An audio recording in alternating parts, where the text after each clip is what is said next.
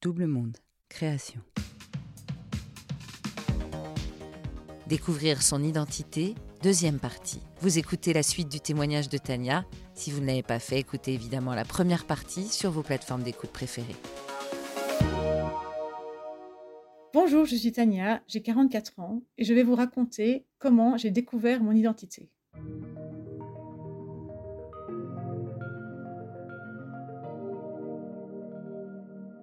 Donc mes parents m'ont fait venir euh, pour, le, pour le thé avec euh, cette idée qu'il fallait qu'ils m'annoncent quelque chose de très important. Et donc moi j'étais vraiment très anxieuse, je me demandais vraiment ce qu'ils allaient pouvoir me dire, qui nécessitait euh, une réunion de famille, parce qu'on n'avait jamais fait ça avant. Et puis donc je prends, commence à prendre le thé, mais je suis impatiente, je leur demande qu'est-ce qui se passe?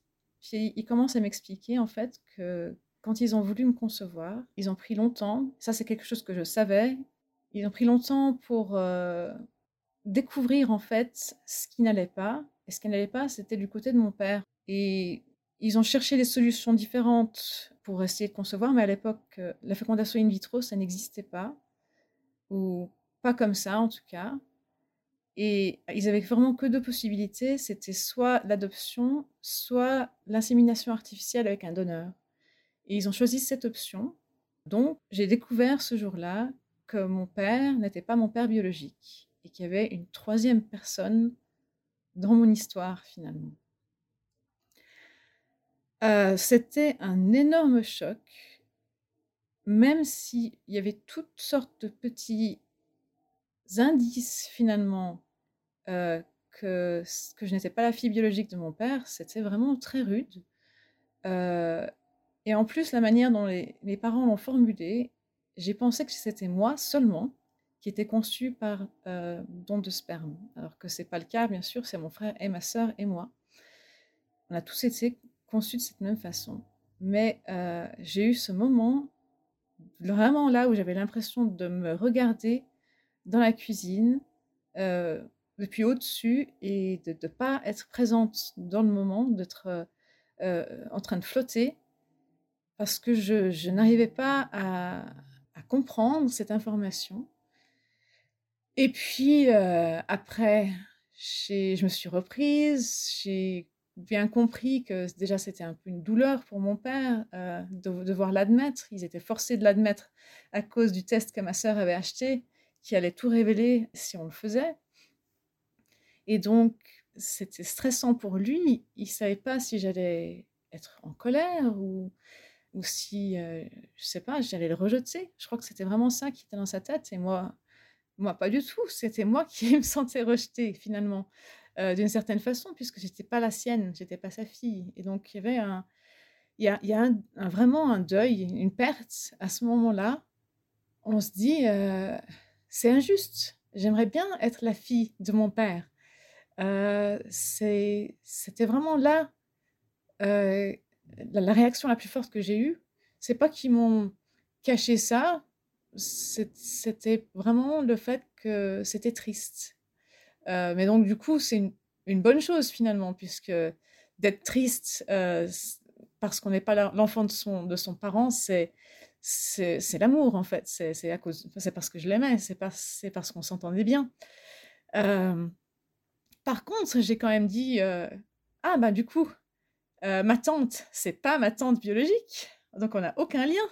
Et là, j'étais contente parce que tout d'un coup, cette tante à qui on m'avait comparé, j'étais peut-être pas tant comme elle que mon frère et ma sœur voulaient me faire croire.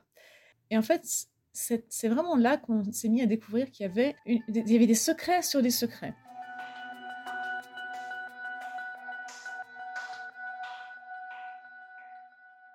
Donc eux, ils ont dû garder le secret de notre conception parce que la clinique où on a été conçu leur a demandé, leur a fait signer même un papier comme quoi ils n'avaient pas le droit de nous révéler que nous étions conçus par, euh, par un don. C'était une façon pour la clinique de couvrir leurs donneurs euh, pour qu'on ne vienne jamais euh, frapper à leur porte pour leur demander quoi que ce soit.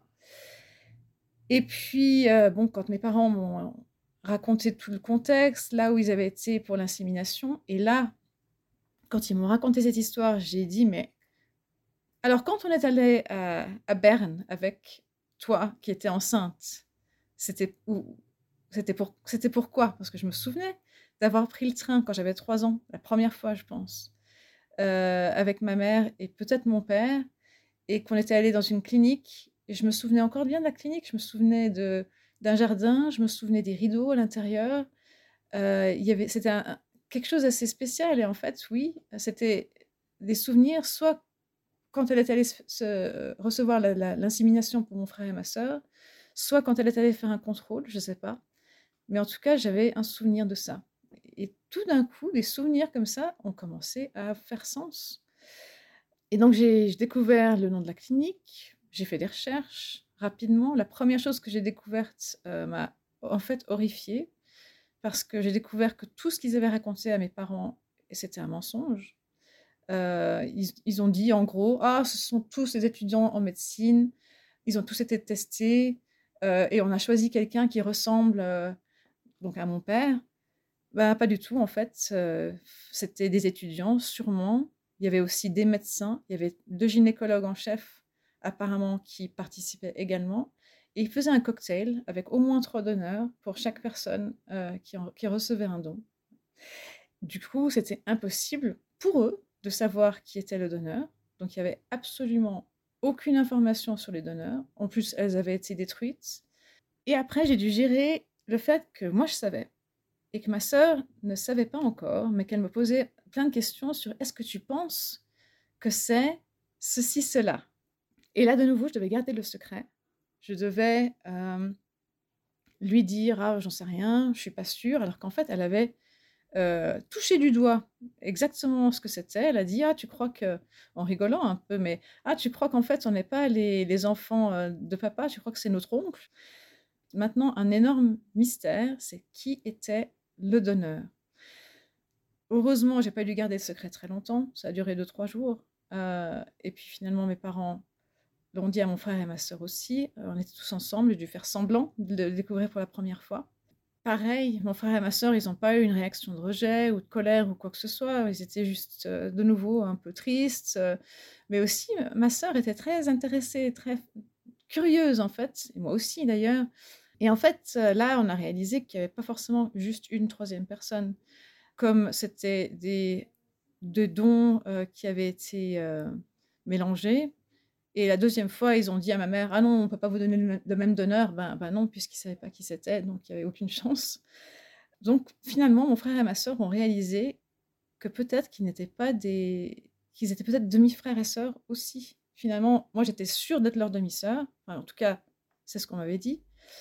Euh, de ne pas avoir le même donneur. Et puis mon frère et ma sœur ne pouvaient pas être sûrs, puisque euh, pour faire des jumeaux, des faux jumeaux, mon frère et ma sœur, il faut deux spermatozoïdes différents, et donc ça pouvait venir de deux donneurs différents. Donc pour éclaircir tout ça, on est allé dans, une, euh, dans un laboratoire, donc un laboratoire officiel en Suisse, pour faire un prélèvement d'ADN et puis voir ce qu'il en était, qui avait un lien de parenté avec qui. Et quand les résultats sont tombés, mon frère et ma sœur ont découvert qu'ils étaient bien du même donneur et moi, je ne l'étais pas. Donc, ça m'a fait quand même un peu mal de voir que ça confirmait cette différence, que eux, ils étaient un bloc, que moi, j'étais différente, que on n'avait pas ce même lien ils étaient plus forts entre eux que, bon, que, moi avec eux. Finalement, donc ma sœur et moi, on a fait ces tests ADN qu'elle avait achetés. Et puis, quand les résultats sont arrivés, ça a commencé à devenir bizarre dans le sens où on était marqués comme sœurs, on partageait euh, une quantité d'ADN qui est euh, assez typique dans la norme basse de sœurs qui ont le même, donc les deux mêmes parents. Alors, c'était curieux. Et puis moi, je suis, ben, comme je disais, je suis intéressée par la médecine, un peu par la science. Donc, je suis allée euh, regarder dans les dans l'ADN lui-même, dans ce qu'on peut en voir euh, de façon, des représentations graphiques, etc. Et en fait, on avait beaucoup d'ADN en commun avec ma sœur, beaucoup plus que ce qu'on attend avec des demi-frères et sœurs. Et Et puis, on avait des matchs, c'est-à-dire des correspondances. Ça veut dire que quand le moteur de recherche du site généalogique euh, nous compare avec les personnes qui sont déjà dans la base de données, ben, normalement, il trouve des cousins. Ça peut être des personnes qui sont euh, des cousins au quatrième degré qui sont extrêmement éloignés, comme ça peut être ben, le donneur lui-même, par exemple.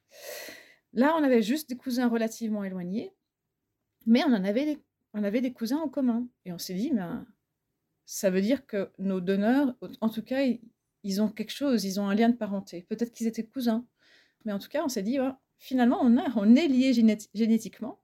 Ou alors, peut-être que toutes les personnes qui viennent du canton de Berne, parce que c'est de là que venait le donneur, comme mon père d'ailleurs, euh, peut-être que toutes ces personnes qui viennent du canton de Berne euh, sont tous cousins parce qu'il y a eu euh, beaucoup de, mariages consanguins, ce qui n'est pas non plus complètement faux. C'est des petites vallées où tous les gens se marient entre eux finalement.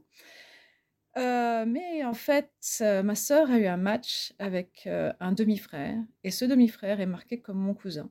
Donc, ça a en fait euh, confirmé un, soupçon que j'avais quand j'ai découvert toutes ces informations, c'est qu'en fait les donneurs étaient frères. Donc finalement, ma sœur, c'est pas euh, juste ma demi-sœur, c'est ma sœur et ma cousine. On dit qu'on est les trois quarts sœurs. Le hasard, il est astronomique quand même là-dedans parce que ma mère a reçu, euh, pour la conception de mon frère et ma sœur, elle a reçu peut-être jusqu'à six donneurs différents. Euh, ils lui ont donné deux doses et on ne sait pas s'il y avait six personnes là-dedans ou quoi.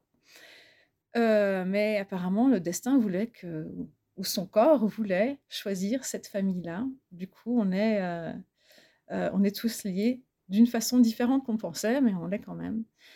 D'autres hasards qui sont très intéressants, c'est qu'effectivement, mon père vient de la même région et puis à partir de là, ma sœur et moi, on s'est transformés en détectives. Ça nous a beaucoup rapprochés. Tout ça, c'était à l'avant de, l'autre aventure que je vivais, qui était que j'avançais dans les sélections pour pouvoir euh, faire les études d'enseignante que je voulais. Et euh, il y avait deux stress en même temps, finalement, c'était découvrir qui j'étais, et puis découvrir si j'allais réussir à faire ce que je voulais faire. Euh, Déjà, il y avait ce premier demi-frère, ensuite il y a eu un deuxième demi-frère de ma sœur, et c'était assez fascinant. On a chaque fois essayé de trouver des informations si ceux-là, eux, étaient des vrais enfants des donneurs, par exemple. Mais ce n'était pas le cas. Ils étaient tous nés, tous conçus, pardon. Aucun d'entre eux ne savait, donc il fallait leur apprendre. Il fallait trouver les bons mots pour leur dire que, euh, que, leur, que leur père biologique n'était pas leur père biologique. C'était pas facile. Mais voilà, on est devenu une équipe avec ma sœur. Et puis on a eu une chance incroyable. On a trouvé un une cousine euh, assez éloignée. C'est la cousine de mon grand-père du côté du donneur. Voilà, donc c'est vraiment assez loin, mais ça nous a suffi parce que son fils avait tout l'arbre généalogique de sa famille. Et euh, avec ma sœur, on a fait, on, a tout reconstitué, on a étudié ça, on a trouvé, on a cherché s'il y avait des enfants, on a contacté plein de gens. Ma sœur, c'était celle qui communiquait avec les, gens, qui écrivait des emails euh, que moi j'aurais jamais osé envoyer euh, à des inconnus en, leur expliquant la situation et puis en, attendant une réponse qui finalement venait toujours parce qu'on a eu beaucoup de chance. Les gens étaient très sympathiques et, étaient prêts à nous aider. Et euh, finalement, on, a réussi à écarter beaucoup de branches parce qu'il y avait quand même dix enfants dans cette famille euh, et toute leur descendance. Et on est arrivé à une famille où il y avait trois hommes qui avaient le bon âge pour avoir donné à l'époque où on, a été conçu. Finalement, on a écrit à, à l'un d'eux qui avait une adresse postale parce qu'il était médecin et il était encore en train de pratiquer. Et il se trouve que c'était mon donneur, en fait. Et finalement, il nous a répondu. Euh, et il a dit oui, j'avoue, vous m'avez trouvé, euh, euh, j'ai bien fait des dons dans cette clinique à cette, époque et euh, il était d'accord de nous rencontrer.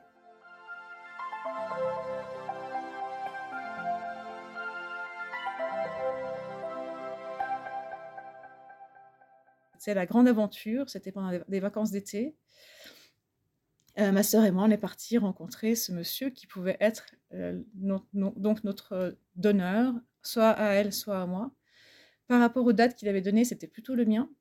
Euh, et puis, c'était une rencontre très intéressante. Moi, j'étais très, j'étais assez, anxieuse, mais il était naturel, il était, était sympathique et chaleureux en fait. Et quand je l'ai vu, j'avais l'impression, j'ai eu l'impression de rencontrer un peu comme un membre de la famille que, que je ne connaissais pas, mais que je reconnaissais comme membre de la famille. un peu comme si je rencontrais un, un oncle que j'avais jamais vu par exemple. Et euh, c'était vraiment ce sentiment-là. J'avais pas particulièrement l'impression de lui ressembler, euh, mais il y avait des, des, petites choses. Il m'a dit Ah oui, moi aussi, quand j'étais en train de faire mes études, j'ai eu des problèmes de troubles anxieux. Euh, maintenant, tout d'un coup, ça, bon, ça venait peut-être aussi du côté de ma mère, mais là, ça, ça clarifiait quand même quelque chose. La médecine qui me passionnait, tout d'un coup, ça prenait beaucoup de sens. On a découvert que tous ces donneurs, ils avaient donné euh, des centaines de fois et qu'il pourrait y avoir des centaines de demi-frères et sœurs euh, quelque part dans la nature en Suisse. Euh, ça pourrait être une très grande fratrie, un peu comme l'histoire que j'écrivais, avec des tonnes et des tonnes de frères et sœurs qui se, qui se retrouvaient. là, heureusement, on n'en est pas là. ma sœur a retrouvé trois, ma sœur et mon frère, mais mon frère n'est pas tellement impliqué là-dedans. Euh, ils ont retrouvé trois demi-frères et sœurs. Et puis moi, j'en ai deux. Donc, c'est des nouvelles petites branches qui s'ajoutent à la famille, comme ça. Euh, quand on peut communiquer avec eux ou les rencontrer, c'est vraiment fascinant. Particulièrement quand j'ai rencontré mon demi-frère, euh, là, vraiment, j'avais l'impression qu'il y avait vraiment quelque chose de semblable. On a beaucoup de, je sais pas, il y a des choses en commun au niveau intellectuel aussi tous les deux, on s'intéresse à l'enseignement. Euh. Ah oui, ben, je découvre que mon grand-père, justement, était formateur d'enseignants. Lui aussi, il était enseignant. Il y avait beaucoup d'enseignants dans la famille, en fait. Tout ça, vraiment, il y avait du sens. Tout d'un coup, euh, à mes intérêts, à euh, cette fascination pour la, ouais, pour, pour, pour la médecine, pour transmettre mon savoir Est-ce que vraiment c'est dans les gènes? Peut-être, un petit peu, je ne sais pas. En tout cas, c'est des choses que j'avais depuis très longtemps, depuis toute petite. Euh, et puis, euh, ça n'a pas du tout changé finalement le rapport que, j'avais avec, avec mon père. Au contraire, moi je crois que ça l'a resserré. Je crois que maintenant qu'on n'a pas de secret, euh, ça a libéré quelque chose. Maintenant, on peut faire des plaisanteries dessus. je ne sais pas si on a si, on a tous les deux mal au dos, euh, je dis ah bah c'est génétique. Et puis il rigole, et puis moi aussi, et, et, ça devient drôle euh, finalement. Euh, on a découvert grâce à mon donneur qu'effectivement, bah, il n'y a pas de maladie mystérieuse, horrible dans la famille, que voilà, que, que j'ai pu aussi connaître un petit peu tous ces antécédents médicaux qui m'inquiétaient. quand on ne sait pas, quand, j'étais dans, le doute et que je ne savais pas qui était mon donneur, il y avait beaucoup de, questionnements sur qu'est-ce qu'il a bien pu me léguer au niveau génétique, euh, parce que quand même c'est lourd, il faisait, il faisait très peu de recherche ou de vérification, on ne peut pas facilement de toute façon en faire, et puis dans les années 80 ou 70, euh, bah, il n'y avait rien euh, pour la génétique. Donc c'était rassurant, et puis c'était sympathique de rencontrer mon donneur, je garde une sorte d'amitié avec lui. On s'écrit de temps en temps, on s'échange des choses. Euh, il a rencontré mon père, il est venu euh, euh, dans ma ville pour rencontrer mes parents, pour voir qui c'étaient ces personnes qui avaient reçu son cadeau finalement, puisque maintenant on peut vraiment voir ça comme un, don. Donc ça, ça a changé ma perspective aussi sur le don. vraiment, c'est vrai qu'au début, il y a un, côté un petit peu euh, je sais pas, c'est peut-être ouais, scabreux, c'est peut-être le mot. Quand euh, on découvre qu'il bah, y avait trois donneurs, euh, qu'ils faisaient ça pour l'argent, c'est vrai, dans tous les cas, c'est assez, assez juste. Euh, et qu'on ne savait pas qui c'était finalement. Il y avait toutes sortes de possibilités. Je me suis dit, est-ce que c'est le médecin-chef de cette clinique que je trouvais terriblement antipathique et qui a fait des choses qui étaient très peu éthiques? Ça, c'était ma hantise, c'est d'être sa fille en fait. Mais non, c'était rassurant. Euh, la famille dont je viens, finalement, c'est ça que je voulais savoir. C'est des gens bien, euh, c'est des gens qui sont intéressants. C'est euh, voilà, ils viennent du cœur de la Suisse, comme mon père. et ironiquement même, ou plutôt par hasard, mon donneur vient de la ville voisine de celle où mon père a grandi, la, grande ville la plus proche en fait, à un quart d'heure de, là. Donc je ne sais pas quel est ce coup du destin qui a fait que, ma mère a choisi des donneurs qui venaient de juste à côté de, là d'où vient mon père. Mais c'était. Euh, finalement, il y a des gens qui, quand ils découvrent leurs origines génétiques, ils doivent tout reconstruire. C'est vrai que j'ai dû reconstruire mon identité, mais pas beaucoup finalement, puisque je suis vraiment en Suisse, je suis vraiment bernoise. Il y a euh, cette identité qui, appartenait à mon père, on peut encore la partager. Euh, et donc j'ai beaucoup de chance parce que un, des demi-frères de ma sœur est, euh, est, entièrement italien, du moins il le pensait, et maintenant lui doit concilier le fait qu'en fait il est un peu suisse, ou même plus qu'un peu, il est à moitié suisse. Donc oui, il y a toutes les choses qui prennent leur place. Cette histoire de, miroir, euh, où je n'avais pas l'impression de comprendre ce que je voyais quand je me regardais dans le miroir, quand je regardais cette espèce d'étrangère qui avait, je sais pas, des drôles d'yeux, un nez étrange, un peu déformé.